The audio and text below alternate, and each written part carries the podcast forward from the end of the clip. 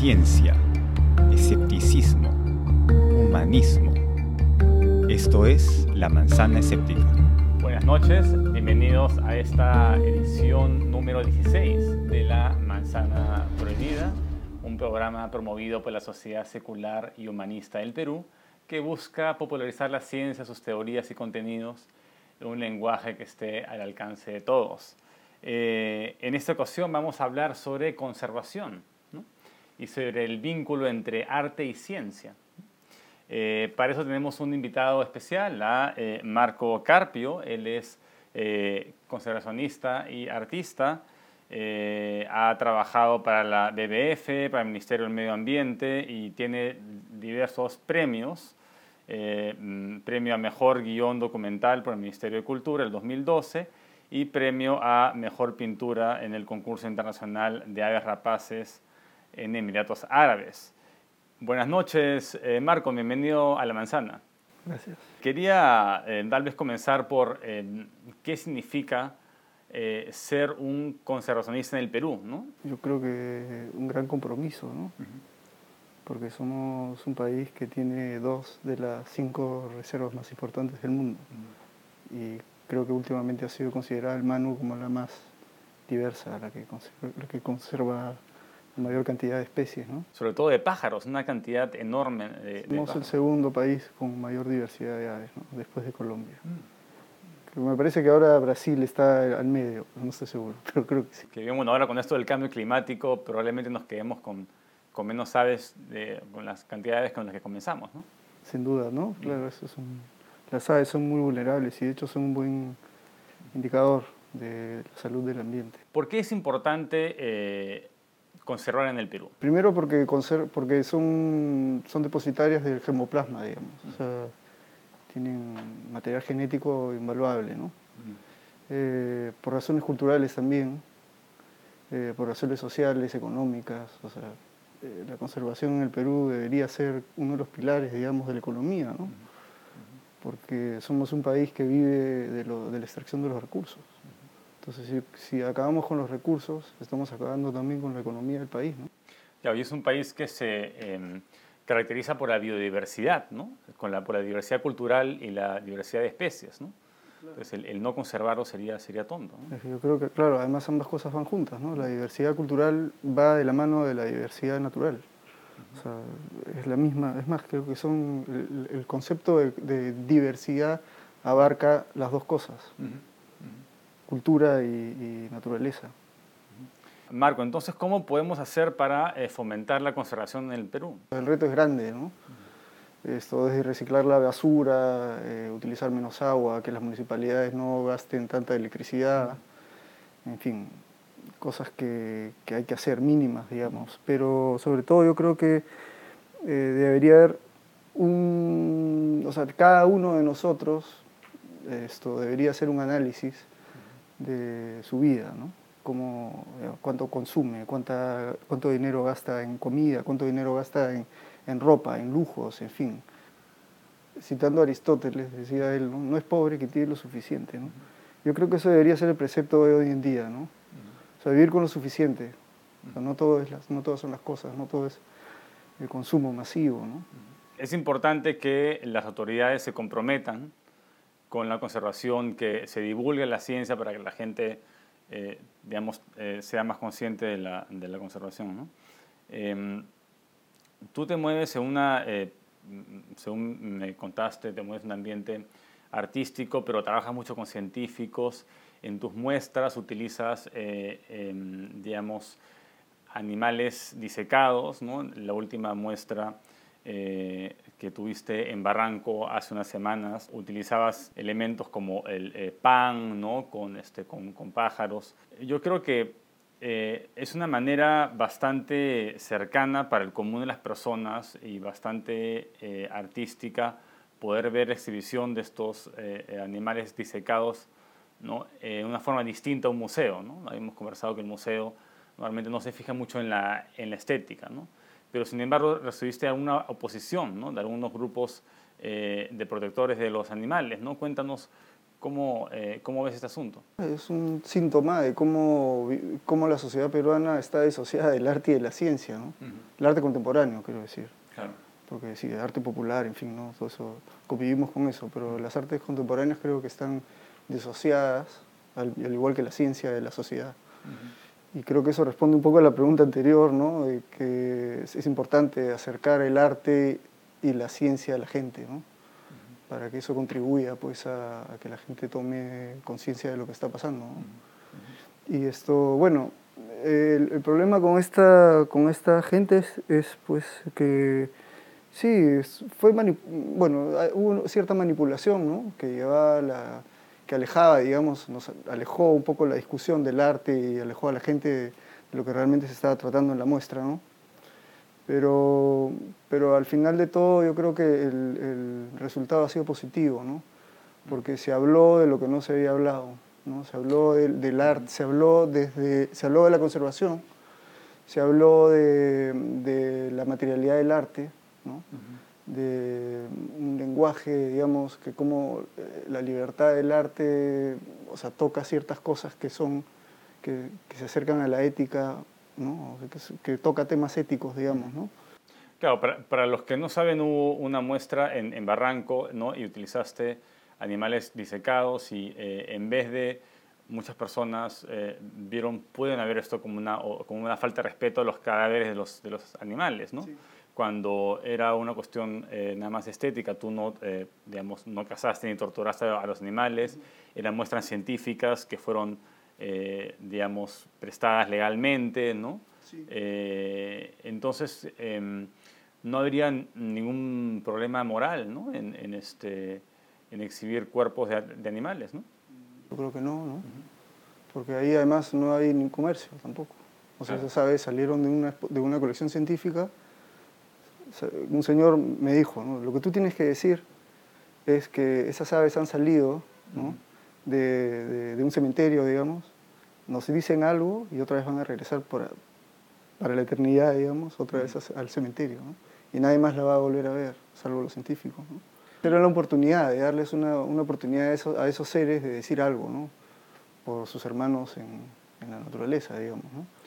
Pero el arte en realidad es una, una metáfora, ¿no? O sea, lo que, lo que hacemos los artistas, creo yo, todo el tiempo es hacer, eh, construir metáforas, ¿no? Y a través de esas metáforas expresamos, qué sé yo, nos expresamos a nosotros mismos o dejamos un testimonio en nuestra época, ¿no? ¿Y cuáles son las, las probabilidades de que un ave en la naturaleza sea disecada primero y sea de ahí utilizada no solamente para la ciencia, sino para el arte, que sea parte de una exposición, una exposición artística, ¿no? esa posibilidad no existe. ¿no? Eh, eh, es, es, muy, muy remota y sin embargo eh, estas personas que protegen a los animales le querían negar esta posibilidad a las aves de expresarse si tuvieran conciencia, ¿no? No, en todo caso, uno puede interpretar la cosa de una manera u otra y yo creo que mientras que no haya sufrimiento animal ¿no? y que se use para fines educativos, no veo ningún problema en que se exhiban cuerpos. ¿no? De hecho, la justificación que, que que se tiene para otorgar los permisos para colectar aves o aves o animales, en fin, para las colectas que hacen los científicos, es justamente para conservar la, la vida. ¿no? Eh, yo no sé si el arte tenga esa posibilidad, digamos, tan concreta, tan, tan objetiva como la tiene la ciencia, pero creo que sí contribuye, ¿no? O sea, de hecho contribuye a, generar conocimiento, en fin, todas las virtudes que tiene el arte. Eh, pero legalmente no existe esa posibilidad de, solicitar un permiso con fines artísticos para ir a colectar especies animales, no existe, ¿no? Y no sé si eh, has oído hablar del, del, caso de este eh, artista alemán, von Hagens, em, que em, utiliza este método de plastificación para conservar cuerpos y exponerlos, ¿no? Entonces, este, yo supongo que tú te pones de acuerdo con él, ¿no? Eh, y dices, bueno, cuando yo muera, o, ¿no? Eh, eh, puedes utilizar mi cuerpo como un cuadro, básicamente, ¿no? y también tuvo reacciones muy fuertes, ¿no? Muchas personas dicen que es, que es hasta inmoral exponer estos cuerpos, ¿no? ¿Tú, ¿Tú, qué piensas? Uno es dueño de su cuerpo, ¿no? Y al final de esa exposición, yo la vi en Londres, esto, hay una, uno puede firmar, ¿no?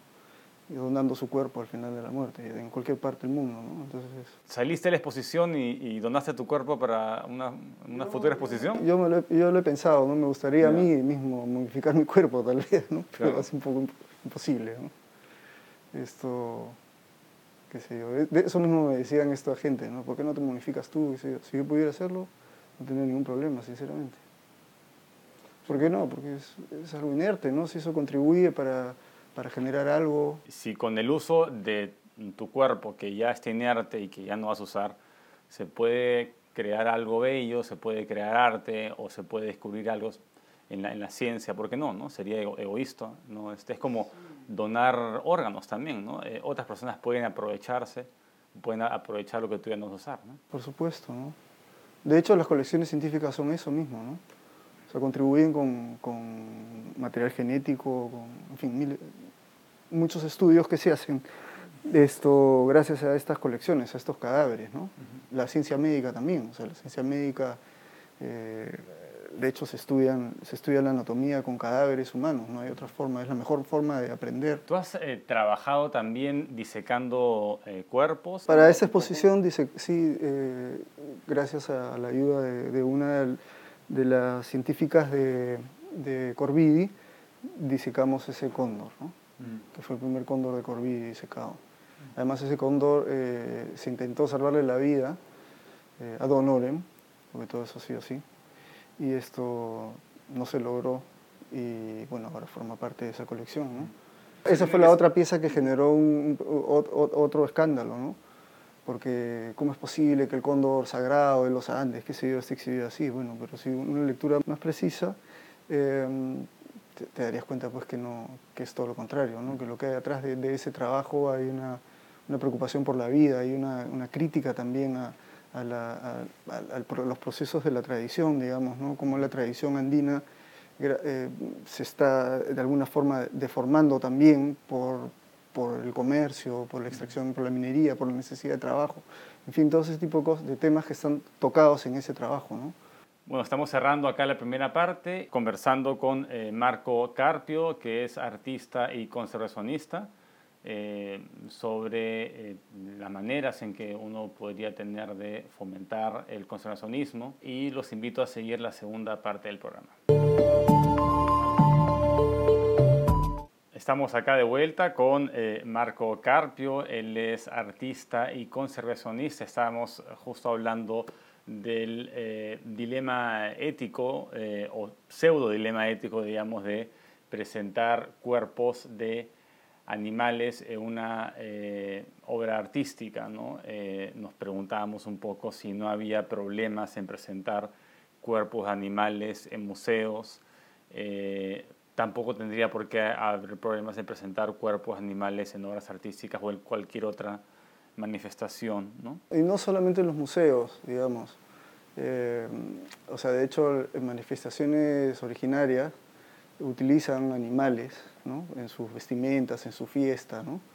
Eh, los chunchos en el Señor de Coyoriti, eh, las guailías en Abancay. Esto utilizan alas de cóndor en, en sus trajes típicos, digamos.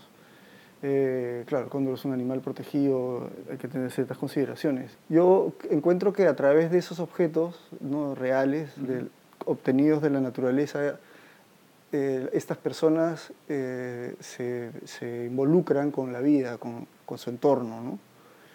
Es por eso que las utilizan, creo yo. Entonces, si no entendemos esa dimensión de, de, la manera de pensar, de entender el cosmos de esta gente, pues también nos, resulta, nos resultaría poco, poco, ético, digamos, ¿no? Porque, claro, no, no, entiende por qué. ¿Por qué no utilizan una, un, peluche? No, porque es a través de esos, de esos animales es que hay una, se genera, hay un, hay un cosmos, hay una, una, cultura que soporta eso, ¿no? Entonces ahí entramos ya al terreno de, también de la, importancia de conservar la tradición, de conservar la cultura, la cultura social, el entorno natural, digamos, ¿no? Sí, si, si, las, si los animales ya están, ya están muertos eh, y los vas a honrar o aparentemente honrar con una, con una muestra artística, no veo ningún problema en ello. Em, claro, hay otras prácticas culturales como la corrida de toros, por ejemplo, donde sí involucra también puede ser visto de manera artística, ¿no? pero sí involucra directamente el sufrimiento animal. Eh, entonces, eh, ahí tal vez habría algo que, cuestionar, ¿no? pero no en el caso de, de una muestra con eh, animales digamos, que has pedido prestado de una colección científica. ¿no? Sí, claro. En, el caso, en el caso, por ejemplo, de estas danzas que utilizan, para, para redondearlo la, la idea, estas danzas que utilizan los lamistas, por ejemplo, se cuelan pájaros, ¿no? bailan con estos pájaros. Tal vez no hay una cuestión estética muy relevante, digamos, además del colorido y, el exotismo de estas aves, pero sí tiene una utilidad, digamos, porque ellos, ellos demuestran en su comunidad que son cazadores, que pueden ir al monte a cazar ciertos animales, o sea, tiene, es útil, digamos, esa, esa, manifestación cultural es útil para ese pueblo, para sobrevivir, para poder conseguir alimento, qué sé yo. También tiene, tiene esa, esa, esa característica, ¿no? estas manifestaciones. Ahora, yendo hacia el asunto de las corridas de toros, del sufrimiento animal, sí, es un tema difícil, ¿no? de, espinoso. ¿no? Eh, creo que no daría el tiempo para hablar un poco de esto. Eh, pero yo creo que la belleza, no hay que perder de, vista que la belleza es eh, goce estético y goce espiritual. ¿no? Es, es, muy importante, creo yo, para el, para el, para el, para el hombre. ¿no? O sea, la experiencia, la experiencia del arte creo que trasciende en, la vida de uno. ¿no? ¿Cómo hacemos para vincular al peruano promedio con el arte, un poco más con el arte? ¿no? Yo sí creo que está asociada el arte, el arte a la, a la cultura, o sea, no se puede separar. ¿no? Mm. Pero creo que no hemos reflexionado un poco sobre qué es, qué es el arte, ¿no? ahí en, ese, en, este, en este campo. ¿no? Porque un cantante folclórico es un artista, eh, uno se sube a una, combi y escucha música hecha por artistas. Mm. Eh, de hecho, ir al cine está hecho también por artistas, o sea, la obra cinematográfica sí tiene componentes artísticos. ¿no? Eh, claro, no existe la, la vocación ni la, ni la, costumbre de visitar museos, ¿no? Como si la hay en otras partes del mundo. ¿no? Tal vez por ahí podríamos hacer, hacer un esfuerzo. ¿no? Las galerías, de arte, ¿no? las galerías de arte contemporáneo creo que están eh, enfocadas un poco más, eh, si bien cumplen una labor cultural, creo que podrían eh, hacer un poco más de difusión en colegios, en, en, abrir ¿no? el espectro del público. Eso faltaría un poco en el Perú, ¿no? ver un poco más de, de, científicos trabajando con artistas para saber cómo presentar la información científica de una manera estética, de una manera digerible, hacer los museos más amigables ¿no? y que sean, que inviten un poco más ¿no? Eh, a las personas a aprender de ciencia en vez de rechazarlos, ¿no? porque a veces los, museos son muy técnicos. Claro. De hecho, el arte ahí es un, es un baluarte. ¿no? A través del arte, bueno, desde, desde esta experiencia que he tenido yo me he dado cuenta ¿no? que es así. Eh, si en algo pecamos de repente fue de no, de no de pensar o de subestimar al público, ¿no? y pensamos que el poema de Vallejo, que es donde se eh, se extrae el título de la muestra, que pensamos que al leer ese poema eh, era suficiente como para interpretar todo el contenido de la exposición. ¿no? Tal vez ahí pecamos un poco, ¿no? pero, pero bueno, esto eh, luego lo hicimos, ¿no? luego, luego, hicimos un texto más, más didáctico, si quieres. Pero de hecho la gente, la gente que fue a la exposición se enriqueció y, y se llevarán el recuerdo, ¿no? porque esa, esa hora, me refiero a la hora del pan y las aves, esto ya, ya no existe, ¿no? Queda el registro nomás. ¿Se comió el, el pan, las aves? ¿o? el pan... ¿Las aves recuperaron vida y se comieron el pan? No, el pan tuvimos que incinerarlo porque mm. tenía, tenía preservante. Ah, claro. Y no, no podíamos correr el riesgo de, de malograr las aves. Claro. Entonces lo incineramos, ¿no? Fueron alrededor de 3.000 panes. Qué pena, ¿no se ha podido haber hecho con un material parecido al pan eh, que se conserven, ¿no? Es, una pena, ¿no? no sé, que se haya perdido esa obra. Ah, eso hubiese sido ideal, ¿no? Encontrar un espacio que albergue ese trabajo por más tiempo, tal vez, ¿no? Porque sí, ese pan no se iba a podrir nunca. Estaba con amoníaco y, eso no pasa nada. Bajo ciertas condiciones se hubiese podido conservar. ¿Que el, el pan lo, lo, habían pegado directamente en la, en la pared? Sí. Ah, claro, por eso no se podía retirar. Claro. Tuvimos que desarmar todo, extraer el pan y, quemarlo. ¿no? ¿Y qué expectativas tienes para, para, el futuro? ¿Qué otros proyectos, exposiciones tienes en mente? Mm, Bueno, trabajar, ¿no? Más que nada, exposiciones creo que es lo último que uno debe pensar. bueno, así es mi... Yo no trabajo en función de una exposición, quiero decir, ¿no? sino voy trabajando todos los días, ¿no? Porque creo que esa es la manera de que, que uno va creciendo también, ¿no? No, claro, porque eh, revisando tu currículum tienes un montón de exposiciones, siempre estás eh, en actividad casi todos los años, ¿no? Entonces, este, para la gente que esté escuchando, que eh, pueda seguirte, tal vez puedas recomend- ¿no? recomendarnos un blog o a un... Este, a Sí, lugar tengo un website se aparece que- en pantalla. De hecho, hace nueve años que no exhibía en Lima, ¿no? Es bastante tiempo. Muy era ahora, habías estado solamente... Exhibí un par de cosas el año pasado en, en la Alianza Francesa, un trabajo hecho expresamente para ese lugar sobre mi experiencia en el mar, qué sé yo. ¿Y cómo es trabajar con, con cadáveres? ¿no? Eh, eh, ¿Cómo fue disecar el cóndor, por ejemplo? Para mí es algo normal, la verdad. O sea, no, no, no, no hay ningún morbo. Hay cierta excitación, por supuesto, porque cada, cada, cada pájaro tiene su propia, su propia belleza, ¿no? Eh, verlos reunidos así genera una sensación que es poco es difícil de explicar y eso es tal vez la motivación, lo que me lleva a, a querer descifrar eh, o organizar esa sensación de alguna manera, ¿no? que, que palpita, ¿no? O sea, es una, una- un impulso vital. Claro, porque el, el, digamos, el cuerpo se va a descomponer, tienes poco tiempo para trabajar y, vas, y quieres conservar eh, como el, el espíritu de alguna manera, ¿no? A la hora que, eh, disecas Al un momento de taxidermizarlo, por supuesto, ¿no? Está eso, de, de- de conservar esa, esa belleza que ya se fue, tal vez, o, esa, o lo que hay registrado ahí, la vida, ¿no? Es como el compendio de una, de, de una vida. Y eh, ahí creo que, que o sea, hay que tener eso bien claro, ¿no? Sí, hay tantas culturas que disecaban, ¿no? Los, eh, los incas disecaban a... Las momias, a- eso- tenían sus momias, ¿no? Y las, además las tenía, paseaban. claro, además tenían sus propios espacios, ¿no? Mm. que, que eran atendidos por, por gente para, para alimentar a la gente que cuidaba las momias. O sea, estaban vivas en realidad. Todavía tenían influencia sobre la sociedad. Muchas gracias, eh, Marco. Estuvimos acá en la decimosexta edición de La Manzana Prohibida y quería justo terminar con una cita de eh, Hipólito Unanue de Historia de la Medicina Peruana. Él también era un gran conocedor de la- anatomía eh, y conocía bastante bien el disecado de animales. Él dice, el cadáver disecado y demostrado es la sabia y elocuente escuela en la que se dictan las más seguras máximas para conservar a los vivientes. Muchas gracias por eh, seguirnos y nos vemos en la siguiente edición.